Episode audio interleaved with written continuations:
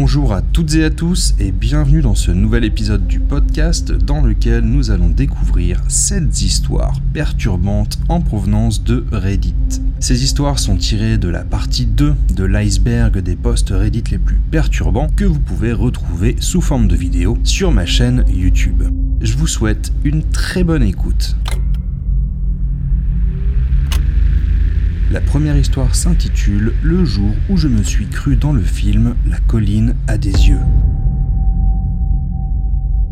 Cette histoire a été postée par l'utilisatrice Wolfdream le 28 mars 2021 sur le subreddit Creepy Encounters, un sous-forum sur lequel les redditeurs partagent des rencontres qui, sans les avoir mis en danger immédiat, étaient particulièrement creepy et dérangeantes. Son post s'intitule Le jour où je me suis cru dans le film La colline a des yeux. L'histoire se passe en 2010, tandis qu'elle déménage de la Louisiane pour s'installer dans l'Oregon. Elle traverse le Texas au volant d'un camion de déménagement en compagnie de son chien, un pitbull de 2 ans.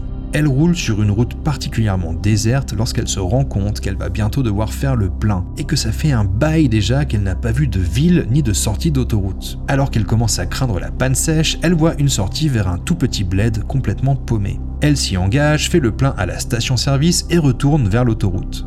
Sauf que elle ne retrouve pas la bretelle d'accès. Elle peut voir l'autoroute de là où elle se trouve, mais impossible de retrouver le chemin pour y accéder. Elle fait le tour de la ville quatre fois avant de revenir à la station-service et de rentrer à l'intérieur pour demander de l'aide.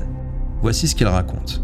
Quand j'entre pour demander mon chemin, il y a un type maigre et quelconque avec des cheveux noirs qui pendent devant ses yeux et qui semble plutôt sale. Il n'est pas particulièrement creepy, mais il n'est pas très poli. Il ne me regarde pas dans les yeux, il reste concentré sur son magazine et il me dit de prendre une route qui me conduira jusqu'à l'autoroute environ 27 km plus loin. Pendant un moment, je suis abasourdi. Je lui fais remarquer que je n'ai pas conduit aussi loin pour entrer dans la ville. Je peux littéralement voir l'autoroute de là où on se trouve. Lui reste extrêmement décontracté, comme si que je suive ses instructions ou non, ce n'était pas son problème. Il me donne une explication sur la courbe de la route qui me semble incohérente. Toujours sans me regarder. Du genre, peu importe, je vous ai donné la route. Et puis il fait un signe de la main en direction de la porte. Lorsque je suis ressorti sur le parking, tout mon corps s'est mis à trembler et mon cœur s'est mis à battre la chamade apparemment sans raison. Je suis monté dans le camion et dès que j'ai mis la clé dans le contact, j'ai fondu en larmes. J'avais le sentiment terrible que quelle que soit la nonchalance avec laquelle il agissait, cet homme avait de mauvaises intentions. Je ne savais pas quoi, mais je savais qu'il était hors de question que je suive ses instructions. J'ai donc décidé que je n'en avais rien à faire si cette ville semblait tout droit sortie de la quatrième dimension. J'allais conduire jusqu'à ce que je trouve la sortie, même si cela me prenait toute la nuit. C'est alors qu'un gros pick-up rouge s'est arrêté et qu'un homme texan typique en est sorti. Grand, costaud, en flanelle et en bottes de travail. Je me suis approché de lui et je lui ai demandé s'il pouvait me donner la direction de l'autoroute il m'a très joyeusement indiqué la direction d'un virage en épingle à cheveux, juste à la sortie d'un petit tunnel en béton devant lequel j'étais déjà passé plusieurs fois. Il m'a dit que les voyageurs étaient souvent désorientés parce que c'était difficile à voir et qu'il faudrait que la ville installe des panneaux, etc. Je lui ai demandé à quelle distance, en kilomètres, se trouvait l'autoroute. Il a alors ri et m'a jeté un regard amusé. En kilomètres, mademoiselle? Je dirais que c'est à 400 mètres tout au plus. Vous pouvez voir l'autoroute d'ici. À ce stade, je ne pouvais pas m'en empêcher, je devais savoir. Je lui ai demandé où m'auraient emmené les indications que l'homme de la station-service m'avait données. Le Texan m'a regardé très attentivement et m'a demandé comment j'avais entendu parler de cette route que seuls les gens du coin connaissaient. Je lui ai donc dit. Il est allé à son camion et a pris une carte dans sa boîte à gants. Il l'a étalée sur le capot de sa voiture et a tracé la route que je décrivais. Le chemin que l'homme de la station-service m'avait indiqué s'éloignait de la ville, de l'autoroute et menait apparemment au milieu de nulle part. Le Texan m'a dit que la route faisait environ 27 km juste avant de s'arrêter en plein milieu du désert. Je lui ai demandé ce qu'il y avait là-bas et il m'a dit qu'il n'y avait rien d'autre que des voitures en panne, quelques remorques et mobile homes, tous appartenant à la même famille. Cette famille était connue comme étant des fauteurs de troubles, des consommateurs de méthamphétamine et des alcooliques. Et l'employé en faisait partie. Je n'oublierai jamais le regard du Texan quand il m'a dit ça. Il m'a aussi dit que j'étais intelligente d'avoir écouté mon instinct et m'a conseillé de bien faire attention pour le reste de mon voyage. Je ne sais pas si l'homme de la station-service voulait ce qui se trouvait à l'arrière de mon camion ou ce qui se trouvait sur le siège du conducteur, mais heureusement, je n'ai pas eu à le découvrir. Oh, et j'ai appris que parfois les anges ressemblent à des texans aux cheveux roux. Merci à toi, étranger, tu as vraiment sauvé mes fesses et je me souviendrai toujours de toi avec beaucoup d'amour. Sacrée histoire, n'est-ce pas? Heureusement, elle s'est bien finie pour cette réditrice.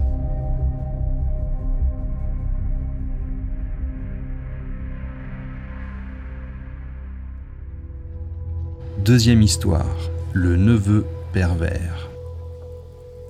Nous allons maintenant nous pencher sur un message posté sur le subreddit r/relationships, un sous-forum dédié à l'échange de conseils sur les relations en général. Le 23 décembre 2017, l'utilisatrice Nifew Video Throwaway crée le thread suivant. Je crois que j'ai chopé mon neveu en train d'essayer de me filmer aux toilettes. Le voici. Alors, l'histoire, c'est que mon neveu, qui a 18 ans, passait la nuit chez nous. C'est le fils de la sœur de mon fiancé, et je le connais depuis qu'il est tout petit, depuis qu'il porte des couches culottes. Ce soir, j'avais décidé de me faire les ongles et mes affaires étaient dans la salle de bain. Mon neveu s'y trouvait déjà, alors j'ai attendu. Quand il est sorti, je suis allé chercher mes affaires, et c'est en les bougeant que le vieil iPod de ma fille, qui a 7 ans, est tombé de dessous un sac. J'ai remarqué qu'il était allumé et qu'il enregistrait. Au début, j'ai pensé que c'était ma fille qui essayait de faire une farce ou de filmer un fantôme ou quelque chose du genre, mais l'enregistrement n'était lancé que depuis 5 minutes. J'ai visionné la vidéo et la caméra filmait directement vers les toilettes. Autrement dit, elle aurait filmé mes fesses en train de s'asseoir sur le siège. J'ai rangé l'iPod dans mon sac et trois minutes après que je sois sorti des toilettes, mon neveu est retourné dans la salle de bain. Il est ressorti aussitôt pour aller directement dans la chambre d'amis. Je n'ai rien dit et lui non plus. Je ne sais pas si je dois l'ignorer ou si je dois en parler à mon fiancé demain matin. What the fuck? Les réditeurs lui rappellent que ce que son neveu a fait constitue un acte criminel et ils lui disent qu'elle devrait évidemment en parler à son fiancé ainsi qu'à ses parents. D'autres lui conseillent de faire une copie de la vidéo pour garder la preuve et même de déposer plainte car ce genre de comportement pourrait annoncer des actes à venir encore plus graves. La réditrice fait une mise à jour le lendemain. Mon fiancé est sorti du travail et nous sommes allés faire un tour en voiture. Honnêtement, je ne savais pas comment aborder le sujet, mais j'ai fini par le faire. Il était furieux. Il a appelé sa sœur et lui a fait savoir que nous devions parler. Elle viendra donc demain matin. Je ne vais pas aller à la police, je suis désolé mais je ne peux pas. Si sa mère pense que nous devrions le faire, alors nous le ferons. J'espère vraiment que c'était juste une sorte d'attirance déplacée pour moi et qu'il a vu le vieil iPod de ma fille et qu'il s'est dit Eh, pourquoi pas Merci à tous d'avoir pris le temps de donner des conseils dans cette situation extrêmement embarrassante. Je vais continuer à essayer de répondre à toutes les questions. Et c'est sur cette note que se conclut cette histoire, puisque la réditrice n'a plus donné de nouvelles après ce dernier message.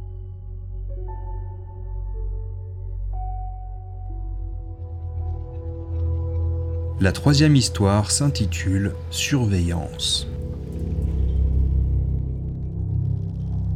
Cette histoire est postée le 12 novembre 2013 sur le subreddit Let's Not Meet par un utilisateur dont le compte a depuis été supprimé.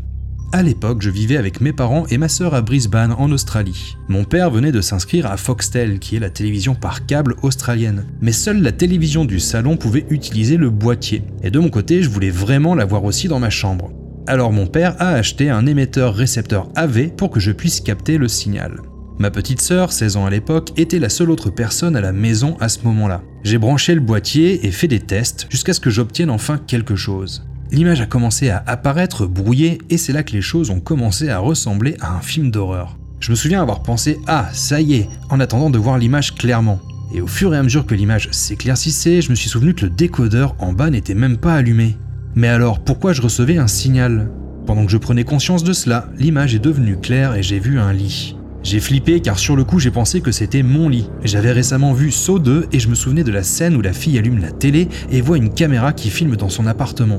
C'est la première chose à laquelle j'ai pensé. J'ai couru à l'étage jusqu'à ma sœur absolument terrifiée. Je lui ai dit de descendre et de jeter un coup d'œil. Elle est descendue et nous avons toutes les deux réalisé que ce n'était pas mon lit. Nous ne savions pas à qui il appartenait ni comment je recevais ce signal. De toute évidence, c'était le récepteur AV qui captait ces images, mais nous ne savions pas du tout d'où elles provenaient. Puis mes parents sont rentrés à la maison et nous avons conclu que ce devait être la caméra d'un voisin. Nous avons attendu jusqu'à environ 18h, heure à laquelle quelqu'un est entré dans la pièce.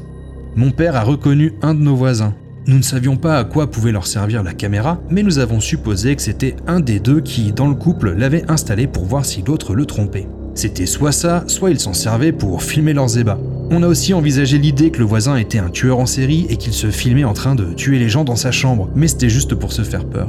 Nous nous sommes connectés à ce signal pendant plus d'une semaine, puis après quelques jours, la nouveauté s'est estompée. On se sentait un peu bizarre à le regarder comme ça, alors on s'est résigné à l'idée que c'était pour surprendre sa femme en train de le tromper. Jusqu'au jour où, en l'allumant, nous avons enfin compris ce que nous avions découvert.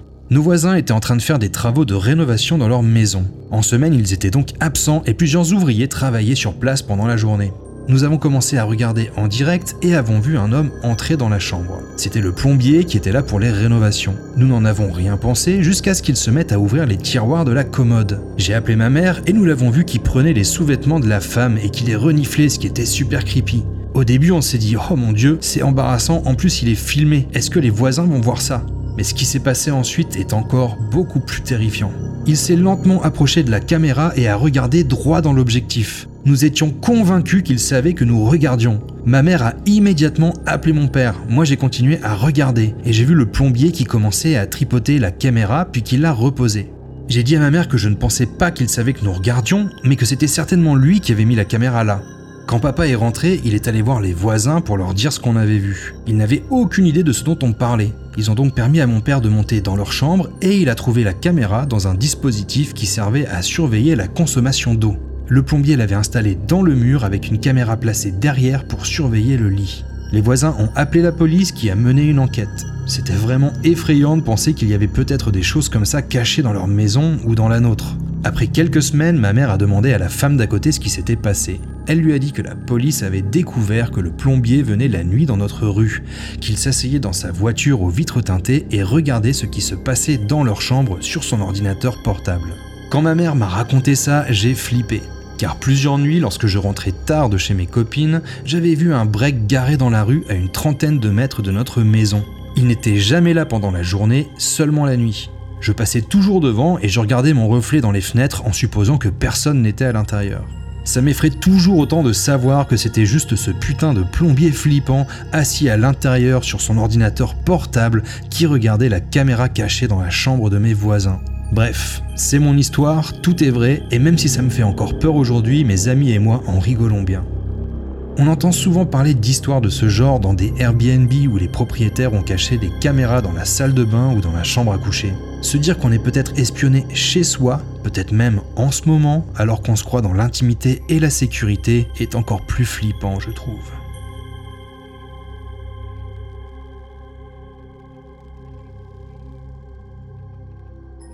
Cette histoire s'intitule Le petit ami médecin.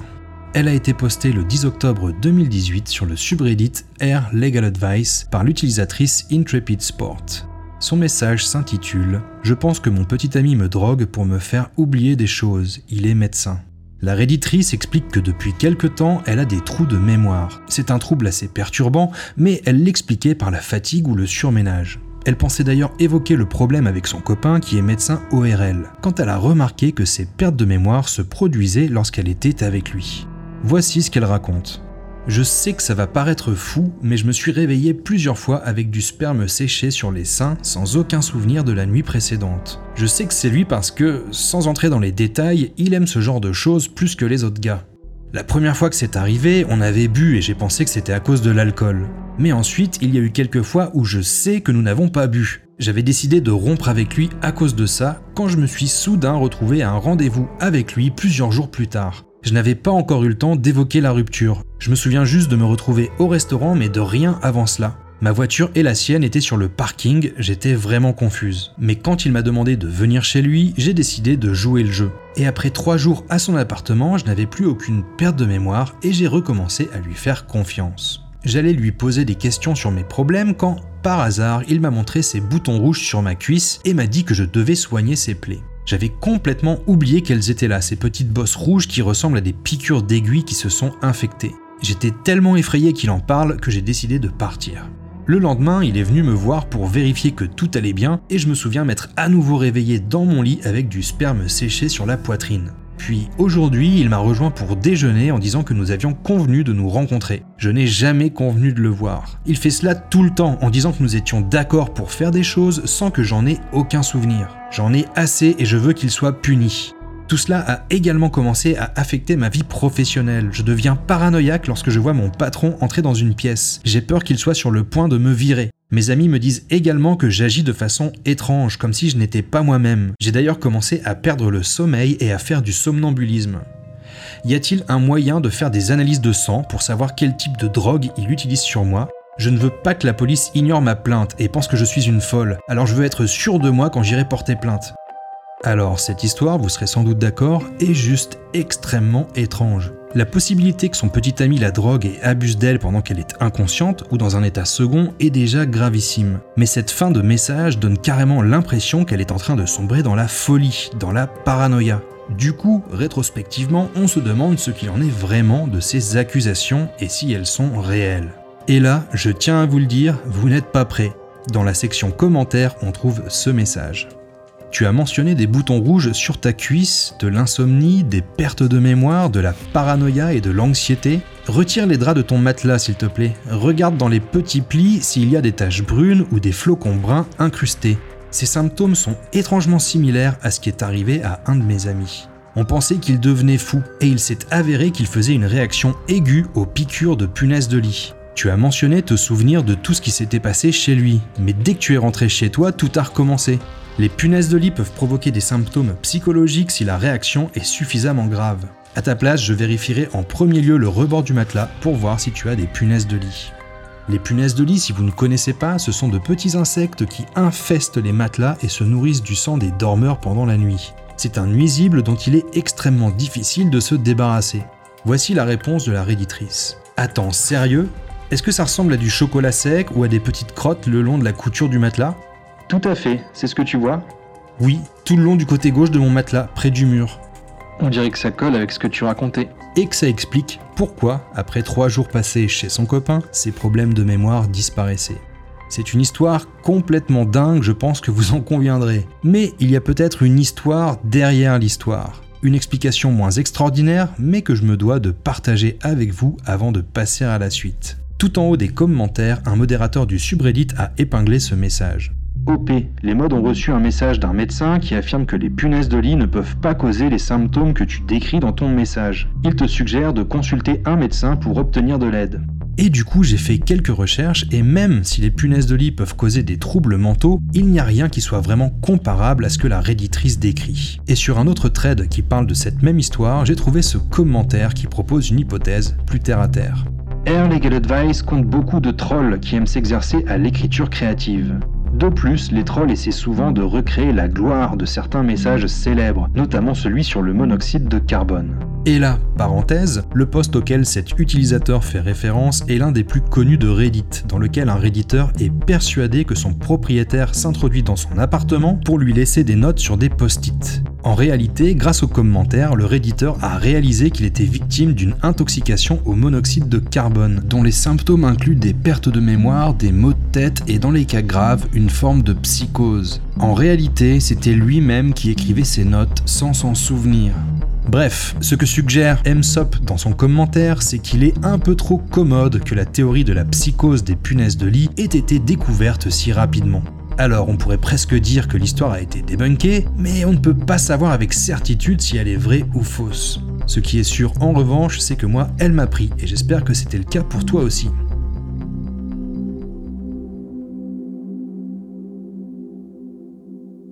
L'histoire qui va suivre est terrifiante. Je l'ai appelée l'erreur mortelle d'un dealer. Elle a été postée le 7 juin 2019 sur le subreddit r/confessions par l'utilisateur Mesk997. La voici. Je suis responsable de la mort de plusieurs personnes. Il y a environ 4 ans, j'étais vendeur sur le Darknet. C'était une activité de courte durée, je le faisais juste parce que j'étais trop paresseux pour trouver un job et que je ne voulais pas me contenter du métro boulot dodo. Je voulais créer ma propre entreprise et utiliser l'argent de la drogue pour me lancer. Je consommais moi-même depuis des années et j'avais rencontré beaucoup de monde dans le milieu du deal. J'ai donc commencé à dealer moi-même. Mais je suis de nature anxieuse, je détestais rencontrer des gens sur des parkings et je ne voulais absolument pas que quelqu'un sache où je vive. C'est alors que j'ai lu un article sur le site Silk Road et sur l'arrestation de Ross Ulbricht.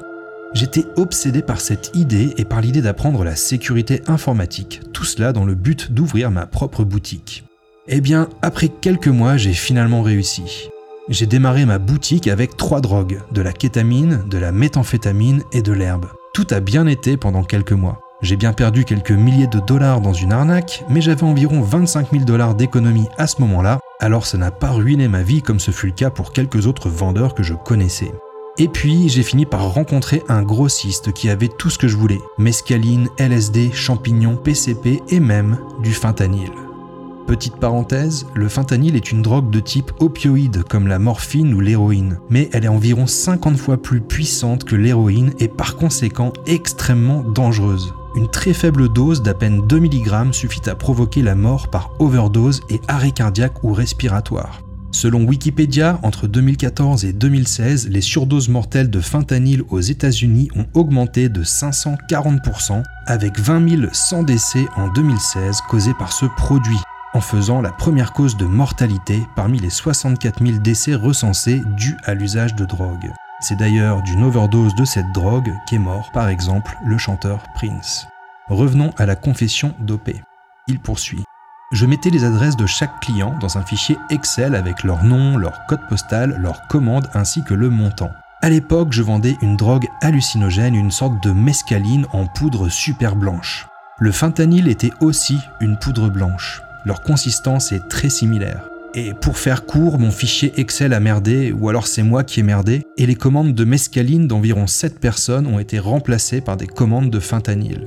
Elles ont toutes été envoyées. Je n'ai pas remarqué et j'ai continué à faire mon business pendant quelques jours. Environ 5 jours plus tard, quelqu'un m'a contacté et m'a dit que son ami était mort à cause de ma mescaline. J'ai immédiatement dit que c'était des conneries et je suis allé vérifier mon journal de commande et j'ai pesé la quantité de mescaline qu'il me restait. Eh bien, j'avais environ 11 grammes de plus que ce que j'aurais dû. Je ne sais toujours pas comment ça a pu arriver. Je n'étais pas un consommateur de drogue forte, mais j'étais assurément défoncé à l'huile de cannabis. Je suis allé vérifier mon journal de commande sur la place de marché pour voir si quelqu'un avait marqué sa commande comme finalisée, et quelques-uns l'avaient fait, y compris la personne qui m'avait envoyé un message. Mais personne qui n'avait acheté de la mescaline ce jour-là n'avait finalisé sa commande. Le site sur lequel j'étais possédait également une fonction pour voir la dernière activité d'un utilisateur, et aucun de ceux-là ne s'était connecté depuis au moins trois jours. J'ai immédiatement désactivé mon compte, je n'ai même pas eu besoin d'une confirmation, je savais ce qui s'était passé. Je savais que je venais de tuer plusieurs personnes. J'ai vendu le reste de ma drogue, converti mes bitcoins en cash et j'ai déménagé. Pendant des semaines, je n'ai parlé à personne. J'ai trouvé un job dans un resto et je n'ai touché à aucune drogue depuis. Je n'ai plus rien à voir avec cette vie. Je pense encore à eux, toutes les nuits. J'ai enregistré leurs noms et je les ai cherchés sur Google quelques jours plus tard. J'ai pu trouver des informations sur quatre clients dont je sais qu'ils sont morts. L'un d'eux avait partagé la drogue avec un ami. Ils sont morts tous les deux. Je ne sais pas pourquoi je poste ça ici, sans doute parce que je n'ai personne à qui le dire, et quand bien même j'aurais quelqu'un à qui parler, je ne pense pas que je le pourrais. Je passe mes journées sobres, je pointe au travail, je sors du travail, je rentre à la maison, je joue aux jeux vidéo, je suis un reclus complet. Les gens que je connaissais ont pris leur distance avec moi, et je sais que c'est parce que je ne suis plus que l'ombre de moi-même. Je ne peux rien y faire. J'ai l'impression que je ne mérite pas d'être en vie. Je pense qu'il n'y a rien à ajouter, c'est sans doute l'une des confessions les plus glaçantes que j'ai lues. On dit que Reddit est plein de trolls, là j'espère sincèrement que c'en est un même si, en voyant ce profil et cet unique poste déprimant, quelque chose me dit que ce n'est pas le cas.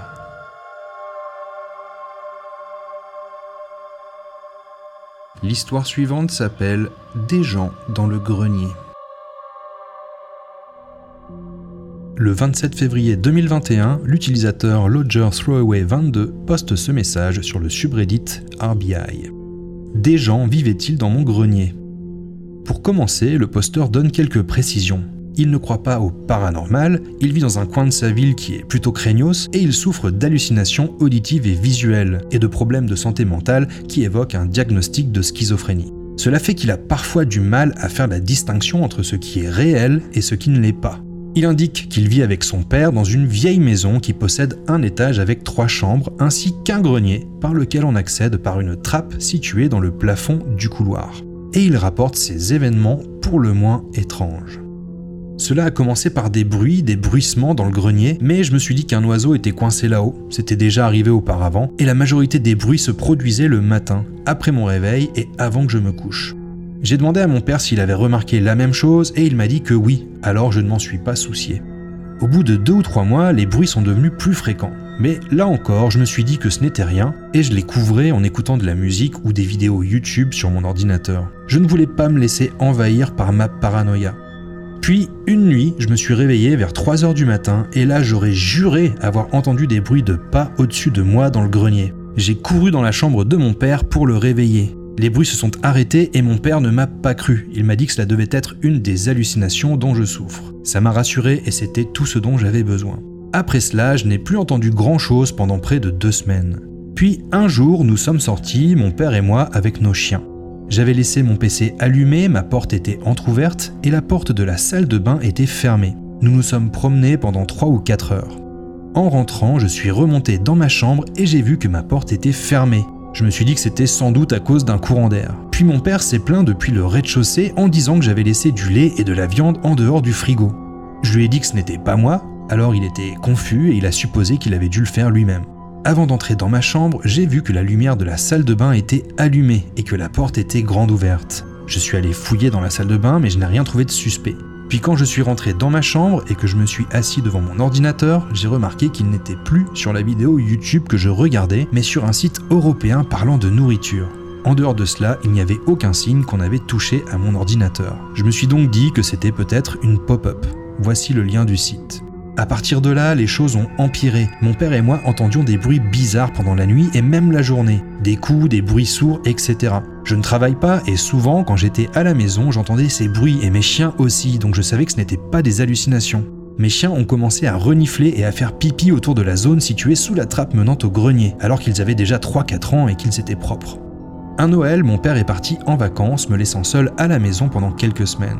Ça a probablement été le moment le plus effrayant de ma vie. Tout allait bien les premiers jours, j'ai beaucoup cuisiné, j'ai passé beaucoup de temps avec mes chiens. Puis un jour, j'ai remarqué que de petites choses disparaissaient dans le réfrigérateur. Des petites portions de fromage ou certains aliments que j'avais cuisinés, et je manquais de lait beaucoup plus rapidement que prévu. Cela a duré environ trois jours avant que j'appelle un ami. Je lui ai expliqué la situation et il était plus qu'heureux de rester sur le canapé en bas pendant quelques jours pour veiller sur moi. La première nuit qu'il était là, nous avons fait un test, en faisant comme si nous quittions la maison. Nous avons claqué la porte d'entrée, puis sommes retournés dans le salon et avons attendu pendant environ 10 minutes, en chuchotant tout au plus. Puis nous avons entendu des bruits tout près de l'accès au grenier, une sorte de bruit de grattage, comme si des ongles passaient sous la trappe. Quand mon ami a entendu ça, il a tapé du pied sur le sol pour les intimider, et mes chiens ont commencé à grogner eux aussi. À ce moment-là, j'avais très peur, et mon ami aussi, ce qui était plutôt surprenant. Il m'a dit qu'il resterait debout toute la nuit si c'était nécessaire. Je lui ai rapidement répondu en disant quelque chose du genre Pas moyen frérot, on se barre, je vais prendre mes affaires et les chiens et on va chez toi. Il a accepté et nous sommes partis pour la nuit. Je suis revenu l'après-midi suivant avec lui pour voir si quelque chose dans la maison avait bougé. Il y avait de la vaisselle dans l'évier, de la nourriture manquante dans le frigo et mon PC était allumé alors que j'avais tout éteint avant de partir. J'étais convaincu que quelqu'un vivait dans ma maison. Quand j'ai compris ça, j'ai appelé la police, ils sont venus et ils ont fouillé la maison, mais ils ne sont pas allés dans le grenier. Ils ont juste ouvert la trappe et appelé à l'intérieur sans obtenir de réponse. Ils n'avaient pas d'explication non plus pour la disparition de la nourriture ou l'ordinateur allumé, et apparemment ils ne pouvaient rien y faire. J'ai refait mes bagages et je suis parti, et cette fois mon ami m'a déposé chez ma mère où je suis resté quelques jours avec mes chiens. À mon retour, un de mes voisins m'a interpellé au moment où j'entrais dans la maison. Il savait que mon père était absent et m'a dit On a vu deux personnes escalader la clôture de votre jardin pendant que vous étiez parti. Ce n'était pas inhabituel que des choses étranges se passent dans le quartier, mais là, c'était vraiment trop bizarre. Je suis entré dans la maison et j'ai remarqué qu'elle était comme quand j'étais parti. Rien n'avait bougé et aucune nourriture n'avait disparu. Je n'ai plus entendu de bruit après ça. Cela fait presque un an maintenant que rien d'étrange ne s'est produit et que tout est normal. Mais savoir que des gens ont pu vivre dans mon grenier à quelques mètres de moi me terrifie. La dernière histoire de cet épisode est celle de l'utilisatrice Baby Blues 17. Le 8 février 2017, l'utilisatrice Baby Blues 17 poste un message dans le subreddit Legal Advice expliquant qu'elle est enceinte et que les services de protection de l'enfance enquêtent sur elle. Voici son histoire telle qu'elle la raconte. J'ai 29 ans, je suis heureuse en ménage, mon mari et moi avons des emplois stables et nous sommes propriétaires de notre maison. Nous sommes fin prêts pour fonder une famille, et je suis enceinte de presque 9 mois de notre premier enfant. Le problème, c'est qu'il y a 11 ans, mon mari a été arrêté pour possession de marijuana alors qu'il était à l'université. Il a purgé sa peine et sa période de probation sans aucun problème, et depuis, il n'a pas touché à la marijuana ou quelque autre substance illégale. De mon côté, je n'ai aucun casier judiciaire et je n'ai jamais pris de drogue. C'était juste une erreur idiote de sa part qu'il a faite à 18 ans et il a tout fait pour mettre cela derrière lui. Mais apparemment, quelqu'un a contacté les services de protection de l'enfance et les a informés que nous étions des consommateurs de drogue. Nous avons été aussi coopératifs que possible avec l'assistante sociale qui est venue nous rendre visite. Nous avons été interrogés, notre maison a été examinée et elle n'a rien trouvé de suspect ou d'incriminant.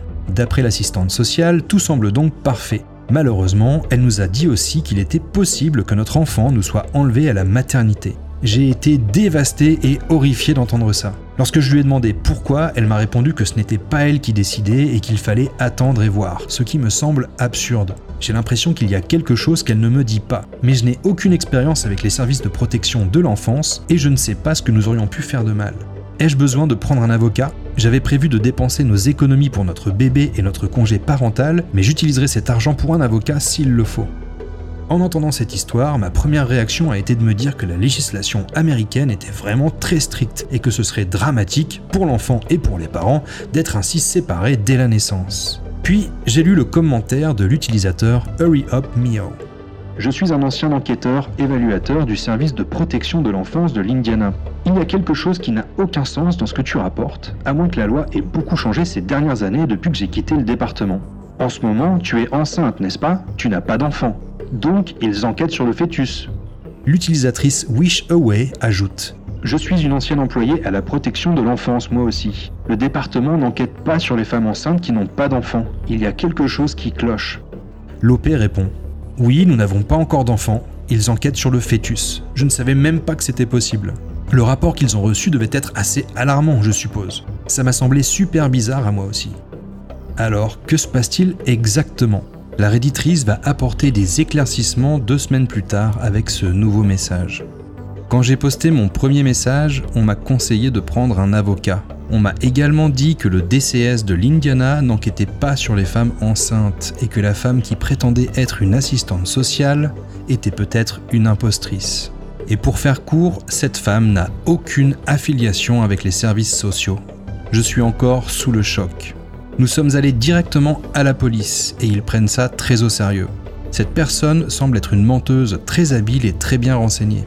Je n'aurais jamais su que quelque chose n'allait pas sans les conseils de ce subreddit et sans l'intervention de mon avocat. Je me sens complètement idiote, mais l'instinct de coopération inconditionnelle face à une figure d'autorité est fort. Je n'ai pas encore accouché et nous restons chez un membre de la famille en qui nous avons toute confiance jusqu'à la naissance. Mon gynécologue et l'hôpital ont été informés et ils prendront les mesures de sécurité appropriées. J'ai encore peur, mais nous prenons toutes les précautions nécessaires pour assurer la sécurité de notre enfant, et j'espère que tout ira bien. Voilà une histoire qui fait froid dans le dos. Ce qui en ressort, c'est que cette personne manigançait l'enlèvement du nouveau-né à l'hôpital. Un crime terrifiant et qui, lorsqu'il est perpétré, l'est souvent par des personnes qui prétendent faire partie du personnel. Infirmiers, médecins et, pourquoi pas, agents des services sociaux. Nous voici arrivés à la fin de cet épisode. Je te remercie énormément de l'avoir écouté et te dis à très bientôt pour le prochain.